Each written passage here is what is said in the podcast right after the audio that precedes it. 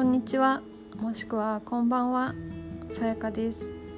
このポッドキャストでは一日一言私がランダムに選んだ言葉を皆さんにお届けしていきます。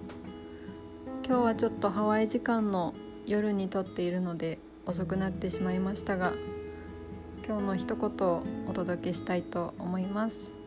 それではどうぞ。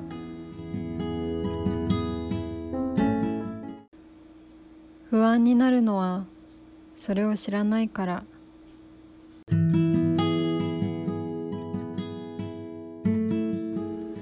これはいろんな本や記事でよく目にした言葉です。将来のことや人にどう思われるかなどこれを聞いてくださっているあなたも不安に思ったことがあるかもしれません。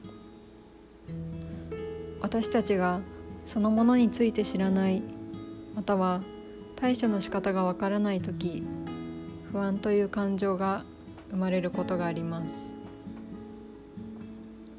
特に最近は世の中の変化が早かったり前例のないことが多く先が見えないという人も多いと思います。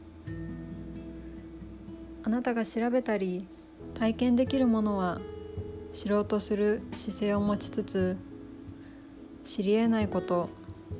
例えば人の気持ちや未来などは今のあなたがあなたのベストを尽くすことが何より大事だと思います。